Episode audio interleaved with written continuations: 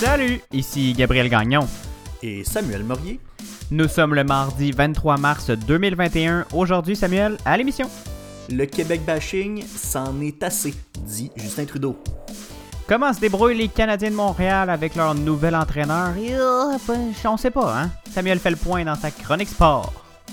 Dans l'actualité internationale, nos Canadiens détenus en Chine subissent un procès expéditif derrière des portes closes.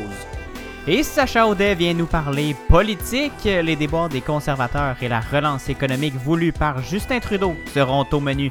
Parce que vous méritez des explications, voici une nouvelle édition du matinal de Ceci n'est pas un média.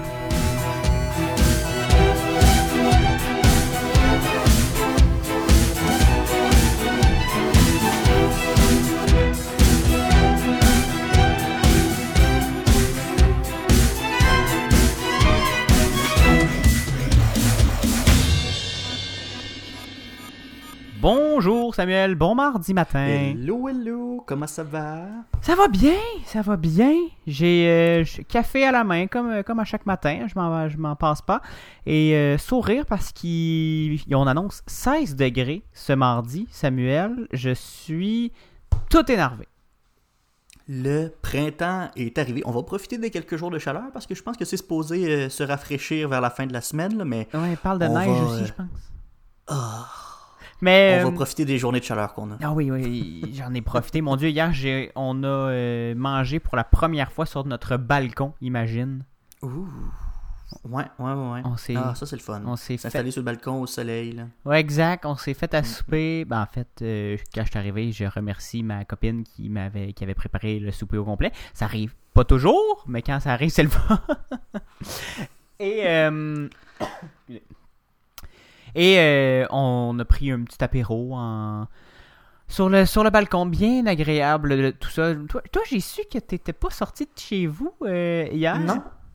Ben non, ben c'est ça. En fait, euh, non, je suis pas, pas sorti de chez moi. Euh, pour quelle raison? Il y en a pas. Écoute, je sais pas trop. J'ai pas eu besoin de sortir de chez moi. Je sais qu'il faisait bien beau, mais j'avais des, des- j'étais occupé. J'ai travaillé plus longtemps que je pensais. T'as pas puis, besoin d'une euh, raison pour sortir, profiter d'un magnifique soleil comme hier, Samuel? Je sais bien, je sais bien. Mais moi, je me dis, je suis content. là, le printemps arrive, puis je me dis que ça va être bon pour mon bac à compost. Ouais. Je suis. Pourquoi? je vous explique. Voyons, ça sent d'où, ça?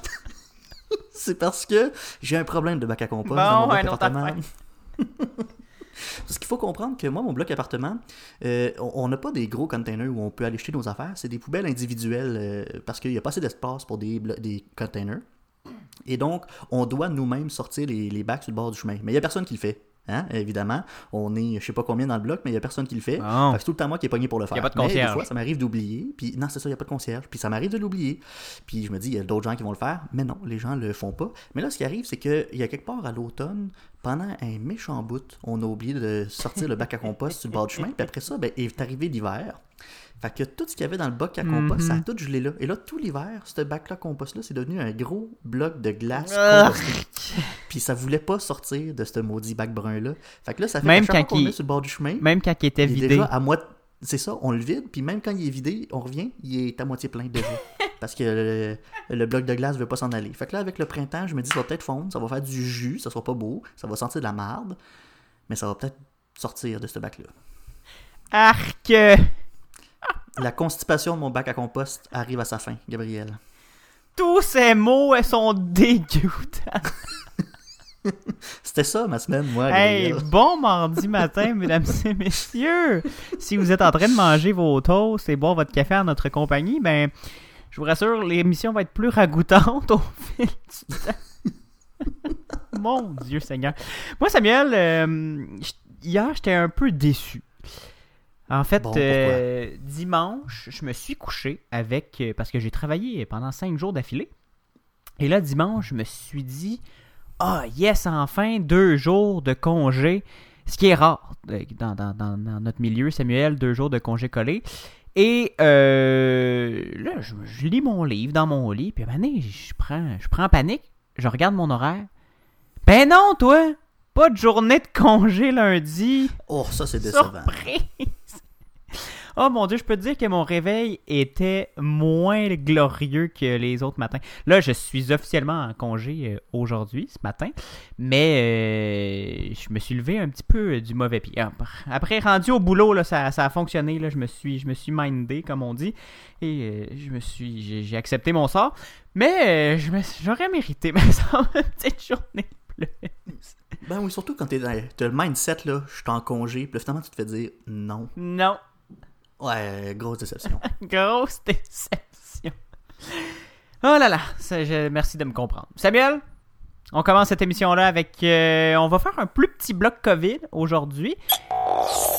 Même si on souhaite tous le contraire, le virus court toujours. Samuel Morier suit pour vous les derniers développements de la pandémie au Québec, au Canada et dans le monde.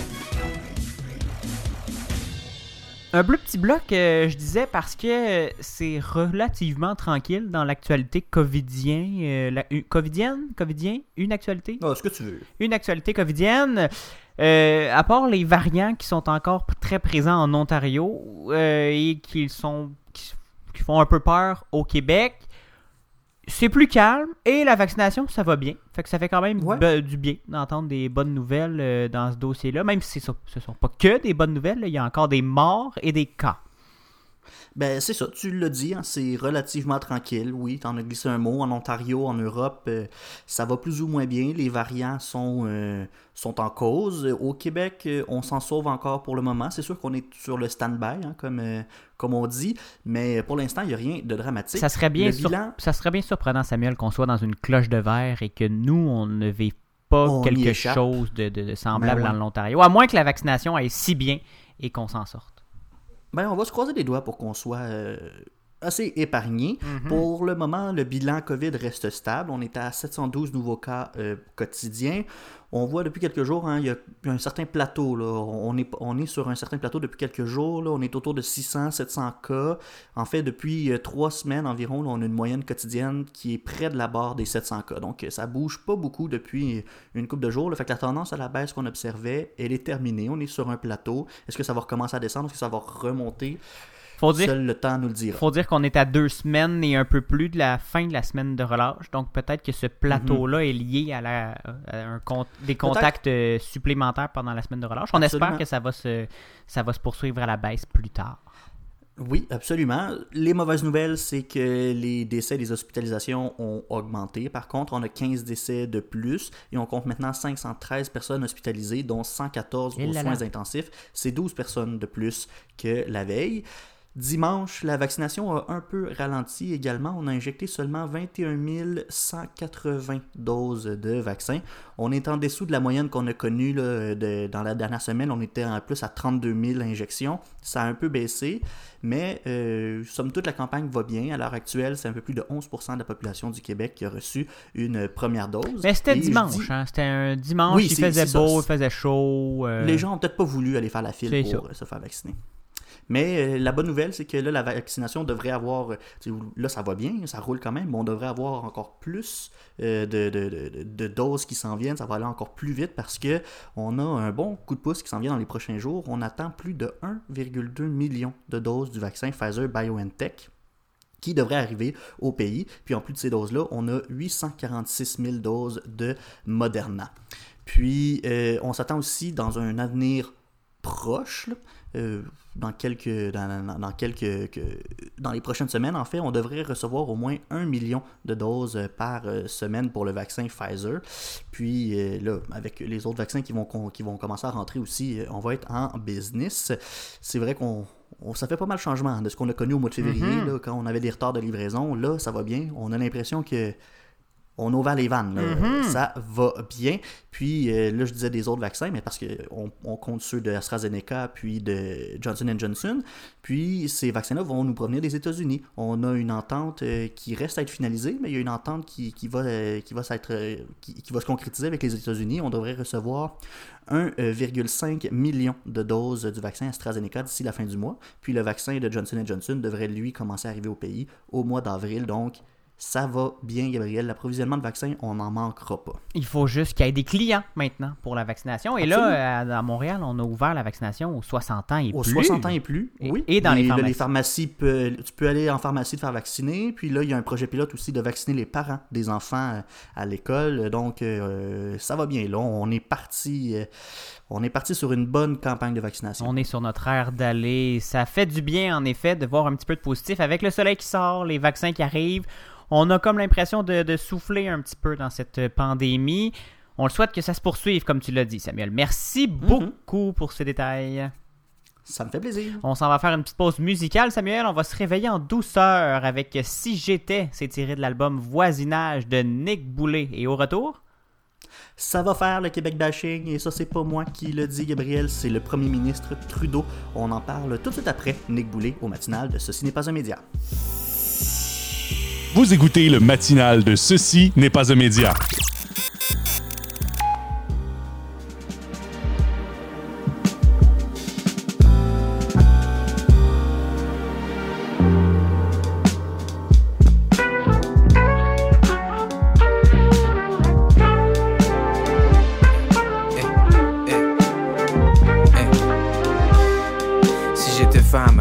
J'aurais peur de sortir aux petites heures du mat? Je ferais-tu partie des statistiques de violence conjugale? Est-ce que je serais leur égal ou sans maquillage? Je rêverais-tu d'avoir un chum qui me paye un voyage au Portugal? Si j'étais arme, je veux dire arme à feu.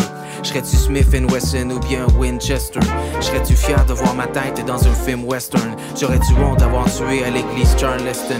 Si j'étais policier dans l'uniforme, est-ce que je serais prêt à défendre la justice? Est-ce que je serais Martin Riggs dans l'arme fatale? Est-ce que je m'en prendrais aux narcotrafiquants en cavale? Je voudrais éradier toute la corruption de Gotham si j'étais Batman? J'aurais-tu besoin de Robin? Ou je ferais mon truc solo dans ma Batmobile si j'étais René Lévesque? Serais-tu en train de me retourner dans ma tombe à voir ce qui se passe dans la belle province du ciel? Est-ce que je lâcherais mon fiel avec mon stylo bic en voyant la montée du vote xénophobique? Si j'étais native? Est-ce que j'aurais pardonné les pensionnats si j'étais arbre, chêne, boulot au tilleul? Est-ce que j'aurais la chienne devant l'arrivée des déchiqueteuses? Est-ce que je verrais l'homme comme un prédateur avec ses sécateurs, avec ses projets immobiliers à tous ses quatre heures? Si j'étais mur de Palestine, symbole qui divise, j'aurais-tu honte de faire la ligne entre les victimes puis les bullies si j'étais Yankee? Fier des 50 étoiles de Mount Rushmore puis de Las Vegas. Est-ce que je serais pro-Trump pro-gun? Serais-tu fermé sur le monde comme une plante dans un biodôme?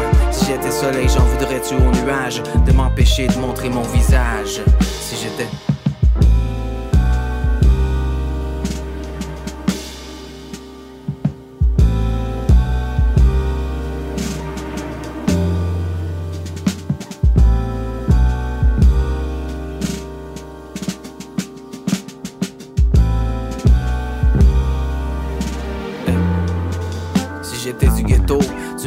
Sur la rue des addicts? Est-ce que je verrais autre chose que l'avenue du trafic si j'étais militaire? Serais-tu un peu critique devant mes boss autoritaires à la Major Payne si j'étais Citizen Kane? Un riche aux mains pleines. Serais-tu du genre à penser il Cayman? Si j'étais premier ministre, mettrais-tu mes culottes? Serais-tu là pour le love du pouvoir ou le pouvoir du love? Si j'étais singe, conscient qui descend de l'homme. J'aurais-tu honte de voir ce frère détruire le globe si j'étais globe terrestre, condamné à la pollution? Que je trouverais que ce pas mon tourne plus si j'étais alcool? Serais-tu whisky ou O'Keeffe? Serais-tu un shooter ou bouteille d'eau de vie si j'étais drogue? Je serais sûrement une roche de crack parce que deep down, je rêve que les gens s'accrochent à mes tracks si j'étais.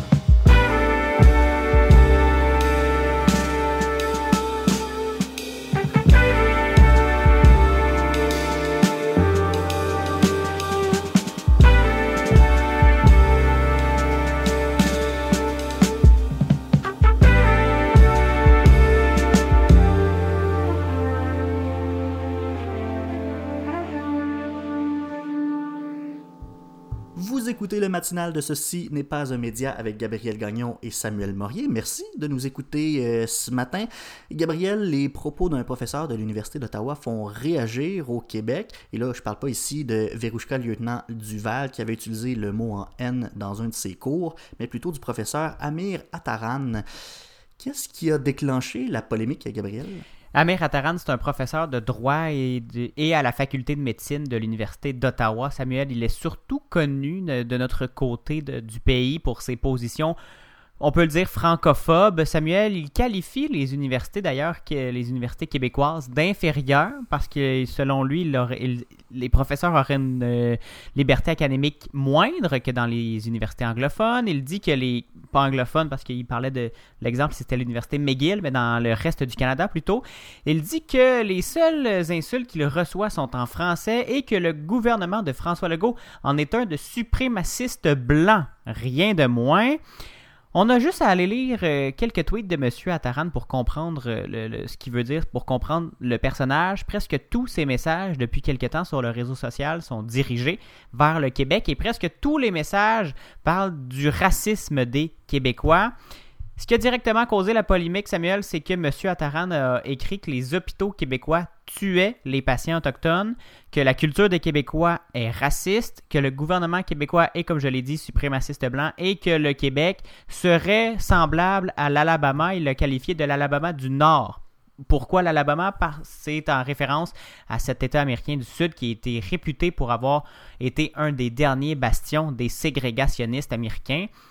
Évidemment, Samuel, les nationalistes québécois, dont le chef du Parti québécois, Paul Saint-Pierre Plamondon, ont grimpé dans les rideaux en demandant à l'Université d'Ottawa d'intervenir et que, ont demandé aussi que M. Attaran retire ses propos. Ce que ni l'une ni l'autre n'a fait. Le recteur de l'université, Jacques Frémont, a dénoncé les propos du professeur et a répété que l'université s'en dissociait, mais il n'a pas transmis d'excuses au nom de son établissement. Il n'a pas non plus annoncé de sanctions contre M. Attaran. Le chef du PQ avait mentionné qu'il s'attendait à une réponse aussi forte que celle que l'université avait eue contre l'utilisation du mot en haine de Mme lieutenant, lieutenant Duval. Pardon.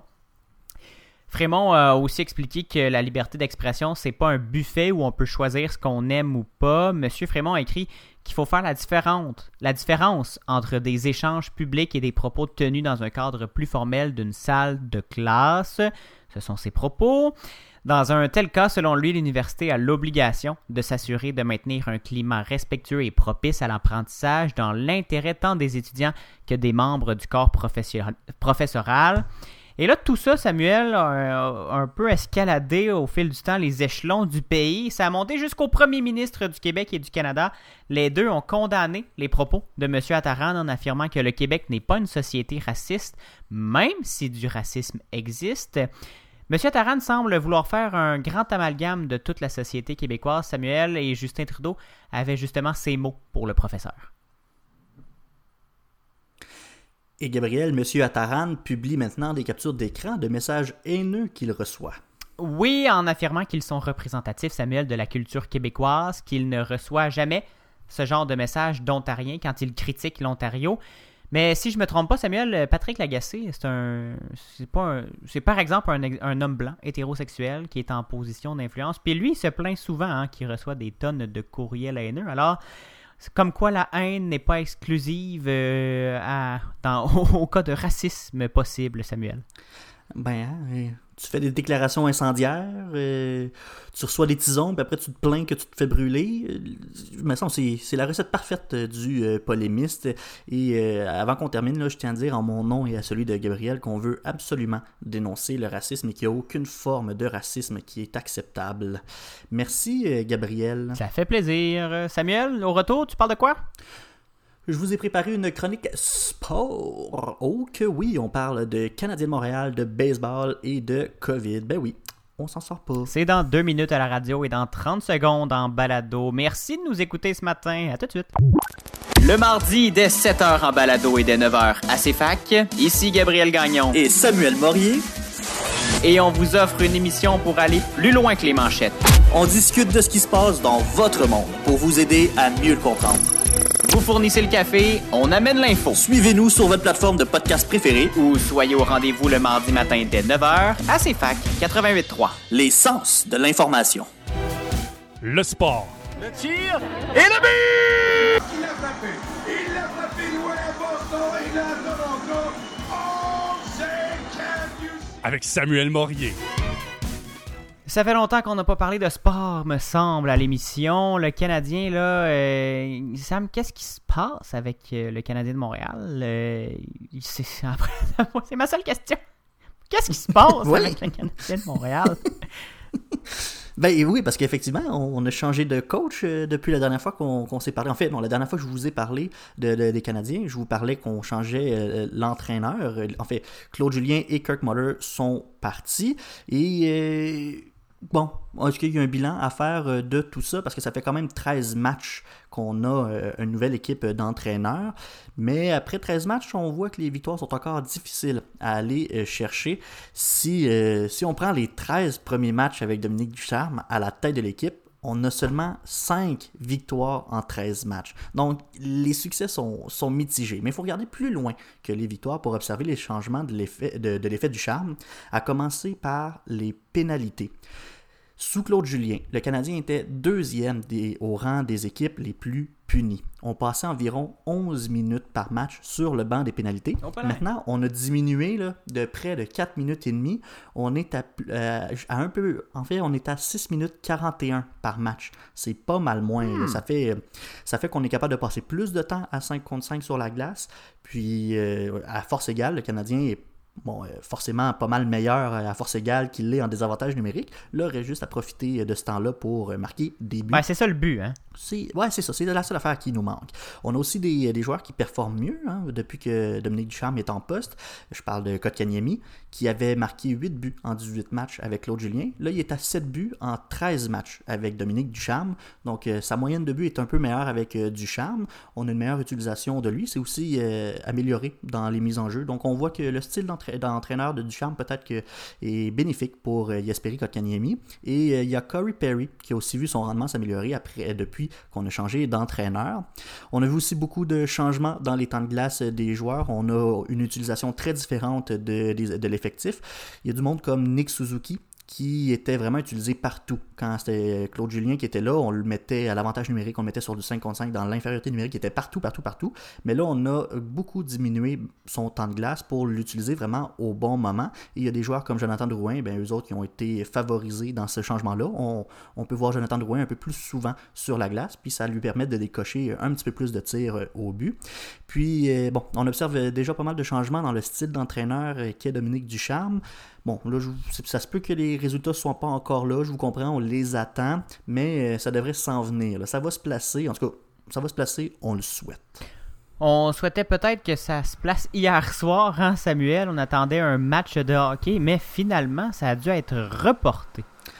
Ouais, ouais, puis euh, un gros match à part de ça, euh, c'était le premier match d'une série de trois contre les Oilers d'Edmonton. C'était prévu au Centre Bell. En fait, les Oilers étaient supposés passer la semaine à Montréal, mais ce match-là de hier soir a été reporté à une date ultérieure en raison de la présence de deux joueurs sur la liste euh, COVID de l'équipe de Montréal. Il y a Jesperi Kotkaniemi et Joël Armia qui sont sur cette liste-là de manière préventive. Je vous rassure, pour le moment, il n'y a aucun des deux qui a testé positif à la COVID, mais en fait, ce qu'on pense, c'est qu'ils ont été probablement, ils ont probablement côtoyé des gens qui étaient porteurs euh, du virus. Et euh, là où ça se corse, c'est que euh, ces deux joueurs-là étaient présents lundi matin à l'entraînement. Donc, s'ils ont été en contact avec le virus, ils ont été en contact ensuite avec leur équipe. Il y a des chances de faire circuler au sein de l'organisation, pas juste des joueurs, mais du personnel, du personnel d'entraîneur, du personnel soignant, de tous les gens qui étaient, euh, qui étaient là pendant l'entraînement. Donc, on ne veut pas que ça, que ça se prolifère comme ça dans l'équipe. Donc, la Ligue nationale de hockey n'a pas voulu prendre de chance. Puis, avec l'accord de l'association des joueurs puis du, du personnel médical du club, ben, on a repoussé le match. On l'a repoussé à quand? On ne le sait pas encore, euh, Gabriel. Il va falloir trouver une nouvelle date d'ici la fin de la saison qui est prévue le 8 mai. Et là, déjà que le calendrier est pas mal chargé, ça va être difficile de trouver une date. Là, il va falloir qu'on squeeze ça dans, l'horaire. Là, qu'est-ce que ça veut dire pour le reste de la semaine si on a annulé le match d'hier? Ben, ça va probablement bouger aussi les, autres matchs de la série. Là, je vous rappelle que c'était supposé être une série de trois matchs contre les Oilers. Il y en avait un hier, il y en avait un qui, qui était prévu pour demain, puis un autre vendredi. Mais là, euh, il n'y a pas assez de temps là, pour dire OK, tout est safe. En deux jours, on peut pas dire euh, ils sont plus sur la liste. Là, Fait qu'il va falloir probablement qu'on déplace euh, ces, ces matchs-là aussi. Mais la Ligue devrait faire une mise à jour au courant de la journée. La bonne nouvelle euh, là-dedans, s'il y en a une, Gabriel, c'est que ça va laisser le temps à Tyler Toffoli, qui est notre meilleur marqueur jusqu'à maintenant. Il a 18 buts depuis le début de la saison, ben, ça va lui permettre de revenir au jeu parce qu'il était supposé être écarté pour toute la durée de la série de trois matchs contre les Oilers. Il s'est blessé euh, au dernier match. Donc, euh, on était supposé s'en passer pour les trois prochains matchs. Mais là, si on les repousse, il va avoir le temps de, de- de revenir au jeu puis d'être en pleine forme pour euh, le retour au jeu. En terminant, Samuel, euh, tu voulais glisser un petit mot sur le baseball. Le retour des Le expos baseball. à Montréal nécessiterait maintenant, là, euh, je dois dire sans grande surprise, un investissement de Québec. Ouais, ben oui. hein, Steven Brofman, qui est, et Claridge, sa société d'investissement, bon, on sait que c'est leur projet de faire ramener les expos euh, à Montréal depuis très très longtemps. On en parle. Mais si c'est pas les expos, au moins euh, des- du baseball. Oui, on veut du baseball à Montréal depuis longtemps qu'on en depuis le temps qu'on en parle, mais depuis le début du projet, on n'a pas beaucoup beaucoup de détails sur comment ça va se faire, mais surtout comment ça va se financer ce retour euh, des expos là. Ce qu'on sait du projet, c'est que ça passerait probablement par euh, une espèce de garde partagée entre les Rays de Tampa Bay et Montréal, mais là, ça c'est à condition qu'il y ait un stade pour accueillir l'équipe à Montréal quand on va venir passer la moitié de la saison ici. Mais là, on n'a pas de stade, fait qu'il faut en construire où? Pour euh, faut en construire un, mais là pour en construire un, ça prend de l'argent. Cet argent-là, on l'apprend où? On sait pas trop. Ah. C'est ça qui est, qui est nébuleux dans, dans cette histoire-là. Et là, ce qu'on a appris, c'est que Claridge euh, s'est officiellement inscrite au registre des lobbyistes du gouvernement du Québec. Ce qu'on a compris, c'est qu'on veut discuter avec le gouvernement Legault d'une possibilité d'une contribution financière. La question, la grande question, on demande combien au gouvernement Legault C'est une bonne question. Ben, on sait pas. Ah! Euh, comment ça va se faire cet investissement-là? On ne sait pas non plus. Parce que pour l'instant, il n'y a rien en fait qui a été discuté, il n'y a rien qui a été approuvé, qui a été euh, proposé. Ce n'est que les balbutiements d'une d'une démarche pour, euh, pour l'instant. Et euh, pour le moment, Bronfman et sa société ne sont présents que sur le registre des lobbyistes du gouvernement. On n'est pas allé voir du côté du gouvernement euh, municipal à Montréal ou du gouvernement du Canada, même si le terrain qu'on convoite pour faire le stade, il est à Montréal, puis qui appartient au gouvernement fédéral. Faudrait leur jaser. on a demandé qu'au gouvernement provincial, peut-être qu'on va avoir des discussions sur, euh, dans le futur sur ces questions-là. Bref, le baseball à Montréal, ça sera pas pour tout de suite. Non, ça sera pas pour tout de suite, euh, Samuel. Puis comme j'ai dit, me semble que je suis pas surpris. On parlait euh, d'investissement privé seulement, puis euh, personne y croyait vraiment. Tous les gouvernements sont toujours un play à un moment ou un autre pour investir dans ce genre d'aventure. Merci, Samuel. Merci. Toute l'actualité internationale. America has grown weak. cette conférence euh, des ambassadeurs et des ambassadrices. We also talked about Venezuela. We discussed Russia and Ukraine. Avec Gabriel Gagnon. La Chine est dans la mire des puissances occidentales, Gabriel. On a l'impression que les grandes démocraties du monde se sont comme un peu tannées de l'attitude de voyou du gouvernement chinois. Deux dossiers retiennent notre attention là-dessus. Le premier, ben, c'est celui des deux Michael qui sont emprisonnés en Chine depuis 2018. Ils ont subi leur procès. Oui, après une audience de près de 10 heures lundi euh, à Pékin, Samuel, le tribunal populaire intermédiaire numéro 2 de Pékin, c'est le nom du dit tribunal, va prononcer le verdict de Michael Kovrig à une date ultérieure. L'ancien diplomate canadien emprisonné depuis plus de deux ans en Chine pour, euh, entre guillemets, espionnage, parce que les, selon ce qu'on entend, ça serait des, des- des- une charge euh, plus ou moins réelle, a été jugé en huis clos, puisque l'affaire implique, selon euh, la Chine, des secrets d'État. Ce procès a lieu trois jours après celui de son compatriote Michael Spaver, qui s'est achevé un peu plus, euh, en un peu plus de deux heures, sans verdict lui non plus, à Dandong en Chine. En entrevue à RDI Matin, Samuel, l'ancien ambassadeur du Canada en Chine, Guy Saint-Jacques, a expliqué que ni Michael Spaver, ni Michael Govrig, ni leurs avocats n'ont pu voir la preuve détenue par Pékin contre les deux hommes. Il a aussi expliqué qu'une journée, quand même, pour regarder des cas de supposément d'espionnage, c'est très peu de temps pour euh, Oui, rendre justice. C'est très rapide. C'est un, c'est un dossier tellement complexe, puis tu es capable de trouver une, une décision en deux heures. Bon, 10 pour. Euh, euh, Govrig. Pour Kovrig, mais 10 heures, c'est quand même pas long non plus. Non, si euh, ça avait été au Canada, et c'est ce que l'an- l'ancien ambassadeur euh, expliquait aussi, si ça avait été au Canada, ce genre de procès-là, ça aurait pris des jours et des jours et des jours et des jours juste pour établir la preuve, l'expliquer et expliquer qu'est-ce qu'est-ce qui en est ressorti aussi, si- s'il y a vraiment eu un impact négatif sur le pays. Donc, en deux heures pour l'un, dix heures pour l'autre, c'est, comme tu l'as dit, très expéditif. Les deux Canadiens ont été arrêtés, je le rappelle, en décembre 2018, quelques jours après l'arrestation de la directrice financière de Huawei, Meng Wanzhou, à Vancouver. Mais selon la Chine, euh, ça n'a rien à voir. hein. La fille du fondateur du géant chinois des télécommunications avait été arrêtée à la demande de Washington, je le rappelle aussi, parce que Washington l'accuse d'avoir contourné les sanctions américaines contre l'Iran. Et toujours selon M. Saint-Jacques, c'est à Washington de trouver une solution, Samuel, parce que le Canada est un peu pris, selon lui, entre l'arbre et l'écorce. Le conflit est entre Pékin et Washington. Et là, le Canada est pas de taille contre le géant chinois, mais il doit jouer un peu au médiateur et subit les contre-coups d'une guerre idéologique et commerciale qui dure depuis plusieurs temps entre les deux puissances mondiales. Mais il y a Joe Biden et son secrétaire d'État d'État qui ont euh, dit qu'ils traitaient maintenant ce dossier comme si les deux hommes étaient des citoyens américains.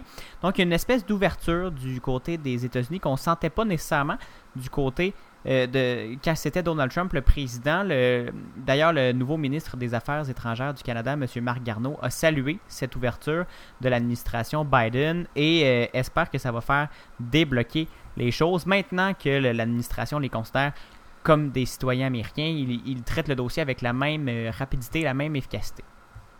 Ouais, là, on sent que le Canada peut compter sur ses alliés et justement, euh, en parlant d'alliés, bon, là, c'est cette question d'espionnage-là, de soi-disant espionnage-là, mais il y a tout aussi une question des sanctions économiques parce que le Canada et ses alliés imposent des sanctions économiques contre la Chine. Là, c'est pas lié, là, c'est pour un autre dossier complètement, ces sanctions économiques-là. Ben, en tout cas, selon Justin Trudeau, c'est pas lié, Samuel, euh, mais on s'entend que c'est quand même un drôle de hasard. hein, le lendemain, au lendemain d'un procès euh, un peu euh, monté, d'un coup monté par la Chine euh, contre deux Canadiens, on annonce des sanctions économiques contre de hauts responsables et contre une agence gouvernementale chinoise. Donc, c'est un drôle de hasard, mais on justifie ça par le, la situation des Ouïghours en Chine, Samuel. Hier, le, le Canada, les États-Unis, le Royaume-Uni et l'Union européenne ont annoncé qu'ils imposaient des sanctions contre quatre dirigeants de camps d'internement de Ouïghours et contre une agence gouvernementale chinoise qui est responsable de la gestion de ces camps-là. Pékin a évidemment pas beaucoup apprécié hein, cette manœuvre des puissances occidentales, a dénoncé une tentative d'ingérence internationale. Et là, on repart un peu dans cette, dans cette guerre de mots. Mais ce qu'il faut retenir, Samuel, c'est que là, on voit que l'Occident se tient un peu plus. Parce qu'on avait l'impression au Canada de faire un peu cavalier seul contre l'attitude, comme tu l'as dit en introduction, de voyou du gouvernement chinois et de la diplomatie de l'otage. C'est comme ça qu'on la décrit. Mais là, avec l'Union européenne, le Royaume-Uni, les États-Unis et le Canada qui s'allient ensemble, qui sont déjà alliés et qui se mettent à imposer des sanctions contre la Chine sur des dossiers très précis, ben là, ça donne, euh, ça donne espoir pour, le- pour les, les- les Canadiens et peut-être que la Chine va finalement plier à une des demandes des pays, Samuel. Ah oui, on souhaite à ces euh, deux euh, prisonniers-là de revenir sains et saufs au pays le plus rapidement possible. Très dommage qu'il soit, dans un, soit pris dans un grand jeu d'échecs international. Mhm. Absolument. Euh, Gabriel, bon, euh, j'aimerais ça qu'on- j'aimerais ça qu'on change un peu de sujet, qu'on aille plus dans l'hémisphère sud, euh, un peu, parce que j'aimerais ça qu'on parle de, de l'Australie. Mhm. On se souvient qu'à pareille date, l'année dernière, l'Australie brûlait, ou en tout cas se remettait de ses grands feux de forêt. Mais là, cette année, c'est complètement le contraire. Elle est inondée. Oui, Samuel, l'Australie, on, on- le disait la dernière fois, l'année dernière, quand on parlait des feux de forêt, qu'on dirait que ce pays-là, tout veut te tuer dans là-bas. Mais là, après les feux de forêt d'une puissance incroyable, jamais vue dans le pays, ben là, c'est des inondations sur la côte orientale de l'Australie qui sont d'ailleurs loin d'être terminées. Hein, sont, les pluies diluviennes sont encore attendues pour les prochains jours et se sont même étendues dans les derniers jours. C'est que la Nouvelle-Galles du Sud, qui est l'État le plus, peuplé de, l'Australie, est prise euh, sous, emprisonnée sous des pluies qui s'abattent depuis des jours et des jours et des jours. Et là, on a euh, 18 000 personnes qui ont dû être évacuées. 15 000 personnes euh, de plus ont aussi été averties qu'il y aurait une possibilité d'évacuation. On fait pour le moment état d'aucun décès et d'aucune personne grièvement blessée, mais les autorités maintenant avertissent qu'on s'approche du moment où on va annoncer probablement des décès. Là, il y a les forces de défense australiennes qui vont se joindre aux opérations de secours aujourd'hui même. C'est ce qu'a annoncé le gouvernement. Et le, bureau de météorologie de l'Australie a indiqué sur Twitter que malheureusement cette situation est loin d'être terminée. Il y a 8 millions d'habitants qui avaient été invités à éviter, les, à éviter les déplacements non nécessaires et à travailler de chez eux dès qu'ils le peuvent, parce qu'il y a certaines zones qui ont reçu, Samuel, 250 mm de précipitations en Aïe, aïe, 24 aïe, aïe, heures. Les images qu'on qu'on peut retrouver un peu partout sur le web sont vraiment impressionnantes et d'une désolation parce que là, il y a des gens qui, comme d'habitude dans, ces, dans les inondations euh, comme ça, Mhm. qui, euh, qui perdent presque tout, Samuel. Mon Dieu. Ce pays-là est, est pas épargné, hein, est jamais épargné par euh, les catastrophes naturelles, on dirait. Non, et c'est d'une tristesse parce qu'il y a beaucoup de gens qui vivent là et euh, qui, qui, qui risquent presque leur vie là-dedans. Bon, on va, euh, on va souhaiter que ça revienne dans le sens du monde assez rapidement. Que l'eau ces gens puissent reconstruire encore une fois. Bon, hey, tabarouette. Des bonnes nouvelles, ça. Ah, Gabriel, parlant de bonnes nouvelles, c'est le mois de mars, euh, ça rime avec euh, les impôts ici. Hein? Puis, Mhm. euh, l'année dernière, on a eu une belle surprise d'un chanteur euh, acadien qui Acadien. nous a euh, offert une chanson pour les circonstances de la période des impôts. Income Tax, le petit Béliveau qui chante ça. C'est-tu bon, ça, rien qu'un peu? C'est très bon. On s'en va écouter ça tout de suite au matinal de Ce n'est pas un média. Et au retour, Sacha Audet vient nous rejoindre pour sa chronique politique. On va y parler avec lui de conservateurs et d'environnement et de libéraux et, et de la CAQ qui parle d'Internet haute vitesse. À tout de suite. Un autre gloussane sur la job. Papa gouverne, mais on mon argent dans son coffre. Souvent, je fais les affaires last minute. Ma point mes income tax. Ça, ça m'excite. Pis ça fait chaque semaine que je les ai filés. Check ma mailbox au moins quatre fois every day. Every day. Oh man, que c'est que c'était l'étiquette qui fait rien que d'arriver. Fait d'avoir mon income tax return. Tonight the party never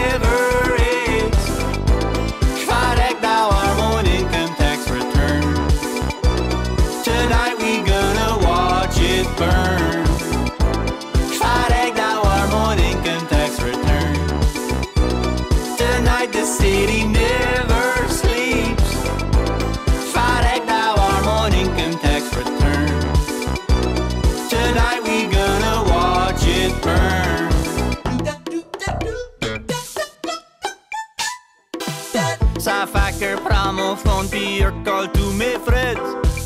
Il dit que de soir au party jusqu'au lendemain. Puis point à Woody sur les snacks ou la bouse. À cause mes poches sont pleines and I'ma blow a fuse.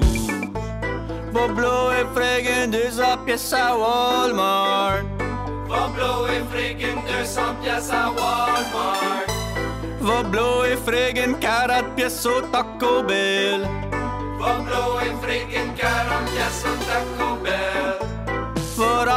Remplir ma carte de friggin' Supreme Gas. Va remplir ma carte de friggin' Supreme Gas? Va blower friggin' 300 pièces au liquor store. Va blower friggin' 300 pièces au liquor store. Fait d'avoir mon income tax return. Tonight the party never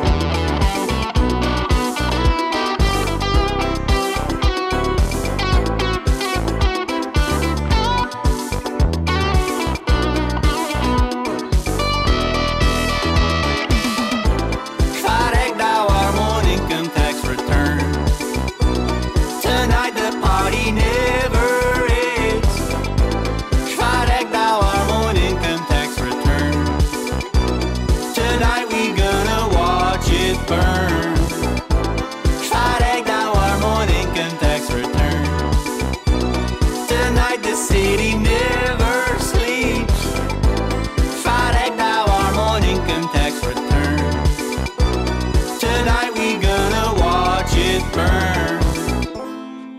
De retour au matinal de Ceci n'est pas un média avec Gabriel Gagnon, Samuel Morier et on accueille maintenant Sacha Audet. Vous venez d'entendre Income Tax par le petit Béliveau parce que, ben oui, Sacha, c'est la chronique politique. On parle, c'est la, ben on parle pas de la saison des impôts, là, mais tout est dans tout parce qu'on parle de gouvernement. Ben oui, ben oui, puis on parle pas du budget non plus. Euh, Ça me tente pas de parler Ben non. de ça. la semaine prochaine. Ce jeudi! Puis ouais, il va sortir la semaine prochaine, fait qu'on va pouvoir en parler, même s'il y a déjà des, euh, des bribes d'annonces qui sont sorties cette semaine. Ben oui, mais là, euh, j'espère, un budget, ça s'annonce euh, trois semaines d'avance Ça d'habitude. s'annonce euh, 12 mois par année, Gabriel, le budget. Je me suis fait avoir. Bonjour Sacha! Bonjour. Comment ça va? Ça va bien, ça va bien. On a un beau printemps, on va avoir des élections Mais- ce printemps. Je suis tout Et ça durera pas. On a un beau printemps. Je, je te confirme que ça fait deux jours, Bon, trois jours maintenant. Là, que le euh, Sacha, on voulait Il commencer euh, en parlant beau. des conservateurs à Ottawa. parce que là, Bon. depuis une couple de semaines, on dirait que il l'échappe. On va dire ça comme ça. Mhm.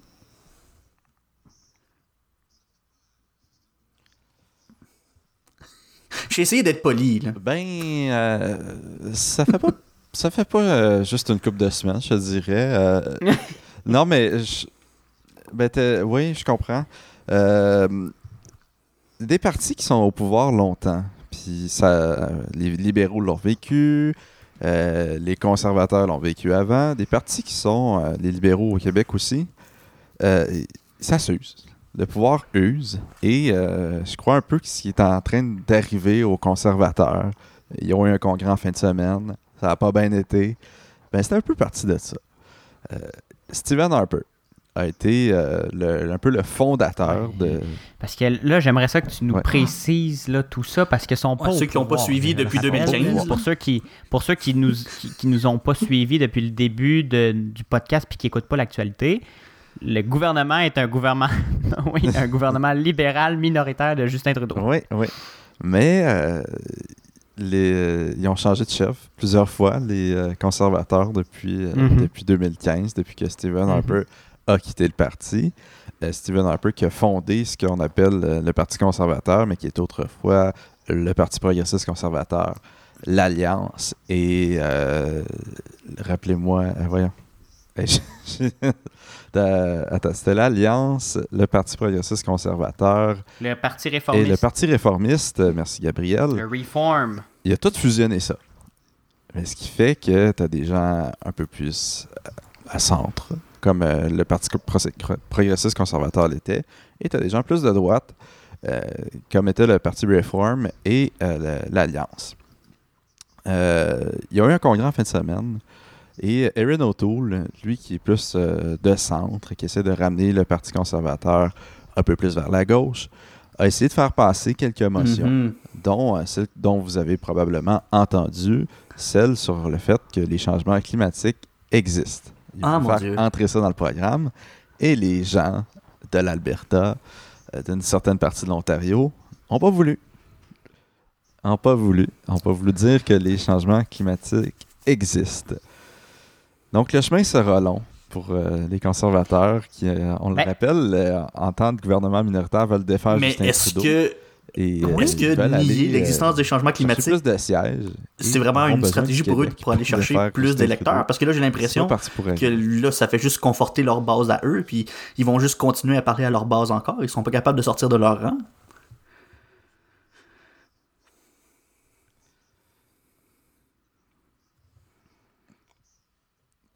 Ben, ce qu'il faut savoir dans la vie d'un parti, c'est que tu as les, les militants, tu ta base qui, qui forment le parti, et tu as le cabinet du chef, puis le parti en tant que tel, qui, eux, déposent une plateforme.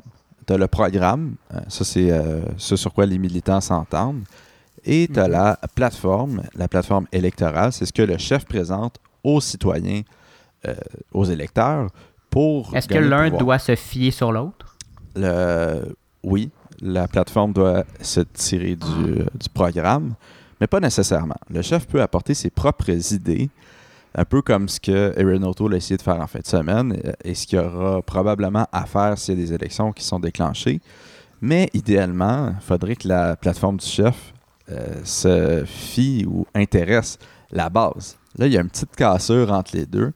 Euh, Erin O'Toole n'aura pas le choix d'avoir sa base pour aller en campagne parce que c'est eux qui font les téléphones, c'est eux Mhm. qui ramassent des dons, c'est eux qui aident les candidats dans chaque circonscription. Et là, il y, a il y a une petite cassure. Mais la base du Parti progressiste conservateur, elle est où? Pourquoi, pourquoi est-ce qu'on entend seulement parler de la base euh, vraiment de droite sociale? Parce que c'est de ça qui est question. la droite euh, à- très à droite, pour, pour- en tout cas pour le Canada, là, qui, qui est très vocale à l'intérieur du Parti conservateur et qui empêche le parti depuis des lunes, de, depuis sa création en fait, d'être un peu plus centriste, un peu plus centre-droit, d'être une opposition entre guillemets viable. Ils, l'ont, ils ont été quand même 10 ans au pouvoir, là, les, les conservateurs avec Stephen Harper, mais depuis qu'il n'est plus là, ils ont, il- ce parti-là se cherche. Elle est où la base qui a fait les grandes années de Brian Mulroney et euh, des progressistes conservateurs? Ben, est un peu parti. Euh, ce qu'il faut savoir à propos du Parti progressiste conservateur, c'est que vers la fin, il n'en emmenait pas large. Euh, Mhm. Un de ses derniers chefs, ça a été Jean Charest. Et quand il a été chef, Jean Charest, il y avait deux ou trois députés. Donc, euh, principalement, les progressistes conservateurs, on les retrouve au Québec, on les retrouve en Atlantique, on les retrouve un peu en Ontario. Euh, mais ceux du Québec, ils sont plus bien ben là. Même, il y a un règlement Mhm. qui a été passé dans le Congrès. euh, C'était de la procédure là, pour euh, déterminer le chef. Ben, ça fait que Ah, ouais. si les circonscriptions ont moins de 100 membres, ben, leur pourcentage. Ça donne plus de pouvoir aux gens la concentra- aux endroits où la concentration de conservateurs est plus Oui, élevée, ça a donc été, ça a à été passé en fin de semaine. Est-ce que c'est une face À l'ouest, exactement. Ah ben, Ouais. on, est dans la, on est très dans la, dans la technicalité, mais ça donne une des raisons pourquoi le conservateur va un petit peu plus à droite, qui, en- je sais pas s'il de- il devrait ou non y aller plus à droite, mais qui, qui, qui, qu'est-ce que les, les électeurs moyens attendent. Mais rendu là, c'est pas de la stratégie, hein, c'est vraiment des valeurs. Un peu comme Mhm. euh, ce qu'on. Puis j'en j'en parlais à propos de Québec solidaire. Euh, les militants, ils font pas de stratégie. Ils vont. Ben, ils, en font. Mais euh, pourquoi est-ce que tu milites dans un parti? C'est parce que tu as des valeurs. Et ils vont apposer ça dans, dans leur parti, dans leur véhicule Mhm. pour euh, militer. Mais euh, le, le parti en tant que tel, oui, il va avoir une, euh, une stratégie. Il faut qu'il pour y arriver. Justement, là, tu parles de stratégie. Et les membres. Donc, une fois que les valeurs des, des partisans ont été qui placées dans, plus. dans le programme, euh, ensuite, ça va être au tour de Erin O'Toole en campagne électorale de venir placer toute cette stratégie-là. Tu penses qu'il va jouer de quel côté de, de- de cette question-là sur la question des changements climatiques? Est-ce qu'il va vouloir se ranger du côté de sa base en, en voulant pas les, les décevoir en disant OK, euh, on- je ne reconnais pas officiellement les changements climatiques? Ou il va décider de dire ben, je reconnais les changements climatiques au, au prix de, de, de- s'aliéner sa base? Est-ce que ça va faire une espèce de dilemme sur l'avortement? On va revoir un dilemme sur l'avortement, mais avec les changements climatiques plutôt?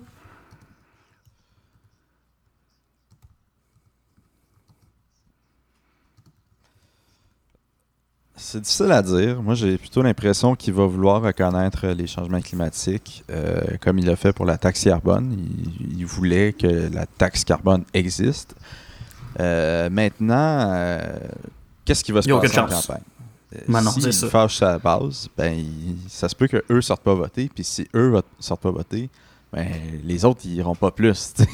C'est ça. Ben, on- ils, on- ils- y ils perdront pas de siège en Alberta. Peut-être qu'ils vont en perdre un ou deux. Mais euh, quand vient le temps de faire sortir le vote, quand vient le temps de faire les téléphones la journée du vote, ben, si eux sont pas présents, ça augure mal. Mhm, parce que les, les- conservateurs convaincus iront pas voter pour les libéraux de Justin Trudeau, ni pour le NPD, mais peuvent simplement s'abstenir de voter. Mais sachant avec, euh, là, on a, aussi vu passer sur, euh, Internet, là, après la, toilette, le nouveau bureau de Justin Trudeau, qui était une toilette chimique, c'était Erin O'Toole qui disait ça, l'environnement. On a aussi vu passer euh, sur Twitter que les, les- un groupe anti-avortement expliquait que de reconnaître les changements climatiques, c'était parce que les changements climatiques, ça serait un complot mondial pour stériliser les gens puis contrôler la taille de la population. Donc, c'est un complot pour l'avortement. Là, ça fait quelques bourdes là, que les, qui s'accumulent chez les conservateurs avec euh, une frange sociale qui, est, qui semble plus vocale euh, ces temps-ci.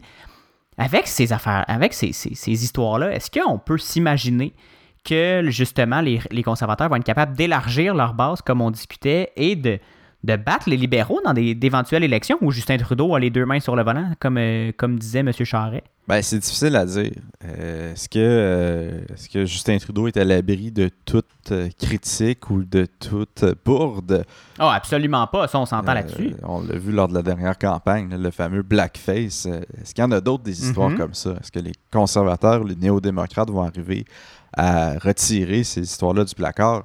Je sais pas, mais en tout cas, c'est mal parti pour M. O'Toole. Il a perdu son effet de nouveauté. Euh, souvent, les chefs, euh, quand ils arrivent, on constatait ça lors des dernières années, ils font augmenter un peu les intentions de vote vers leur parti. C'est pas arrivé.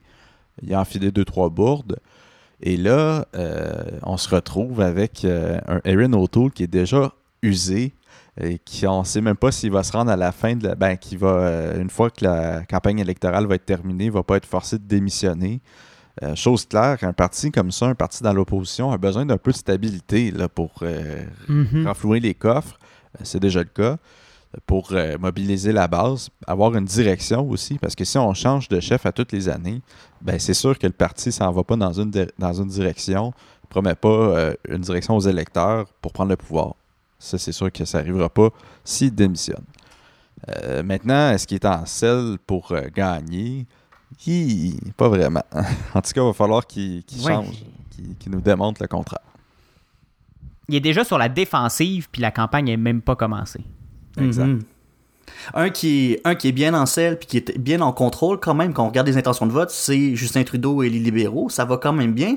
Puis, euh, dans les derniers jours, dernières semaines, il y a eu pas mal d'interventions de Justin Trudeau. On va en parler euh, tout de suite après la pause euh, avec Sacha, notre chroniqueur politique. On vous revient tout de suite après ceci. Vous méritez des explications, mais vous méritez aussi d'être divertis. Réécoutez la musique diffusée à l'émission grâce aux playlists Spotify et Apple Music. Écoutez-les au ceci n'est pas un média.com par oblique musique.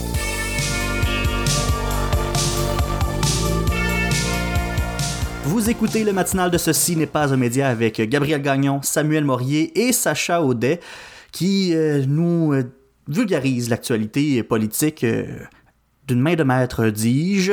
et on parlait des conservateurs euh, juste avant la pause, mais là, on va parler un peu des libéraux de Justin Trudeau parce qu'ils ont été très, très actifs, beaucoup au Québec aussi dans les derniers jours, beaucoup d'annonces, des annonces conjointes avec euh, François Legault notamment.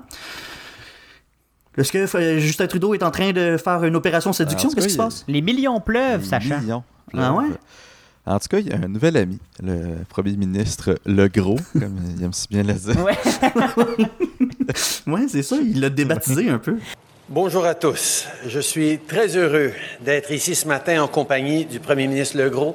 François, c'est un grand plaisir de pouvoir te voir en personne. Donc, euh, ça nous rappelle un petit peu mon amour en 2015 oui? avec ce 17. Oui, Faut dire que Justin Trudeau euh, l'a déjà avoué, il y a- un peu de misère en français. Euh, on, lui- ben, on lui pardonne pas, là, mais ça arrive. Là. on sait que c'est parce qu'il y a de la misère. Oui, c'est ça. On remarque qu'il conjugue, il, il accorde souvent ses phrases, euh, sa syntaxe est souvent anglophone euh, Ouais. quand il parle en français. Et justement, il y a une, il y a une certaine bromance depuis quelque temps, euh, après la bromance Ben, avec... J'irai pas jusque-là.